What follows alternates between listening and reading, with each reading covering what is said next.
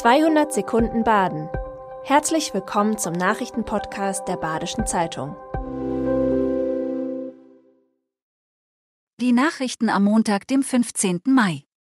Die BZ wünscht Ihnen einen guten Wochenstart. Mit 2 zu 4 musste sich der SC Freiburg am Samstag bei Union Berlin geschlagen geben. Damit sind die Chancen der Mannschaft auf das Erreichen eines Platzes in der Champions League deutlich geschwunden. Die gute Nachricht, die Freiburger können in dieser Saison nicht mehr vom fünften Rang verdrängt werden, der zur Teilnahme an der Europa League berechtigt. Am kommenden Freitag kickt der SC im letzten Heimspiel der Saison gegen den VfL Wolfsburg. Bei der Bahn standen die Signale zum Wochenstart auf Streik. Der ist zwar inzwischen abgesagt, doch so schnell lassen sich die Pläne nicht ändern. Trotz der Absage fällt am heutigen Montag jeder dritte Fernzug aus.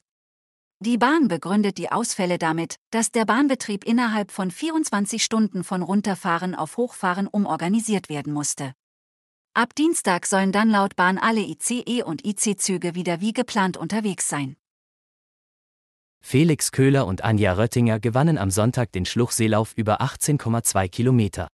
Mit einer Zeit von einer Stunde 8 Minuten und 59 Sekunden unterbot die Ärztin Röttinger ihre bisherige Bestzeit von 2011 um 59 Sekunden.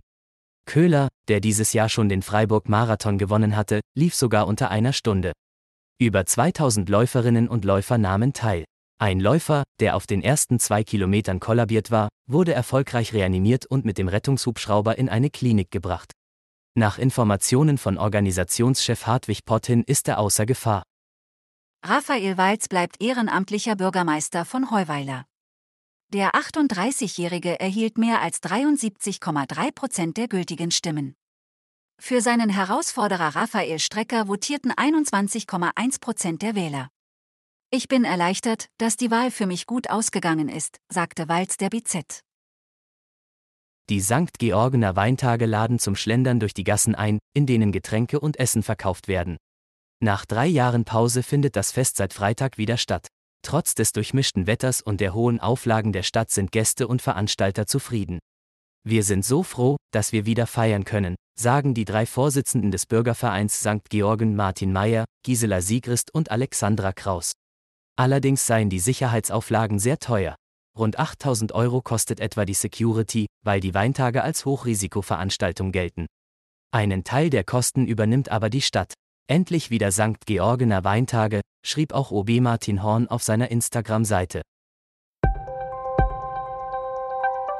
Das war 200 Sekunden Baden. Immer montags bis freitags ab 6.30 Uhr. Aktuelle Nachrichten rund um die Uhr gibt's auf der Website der Badischen Zeitung badische-zeitung.de.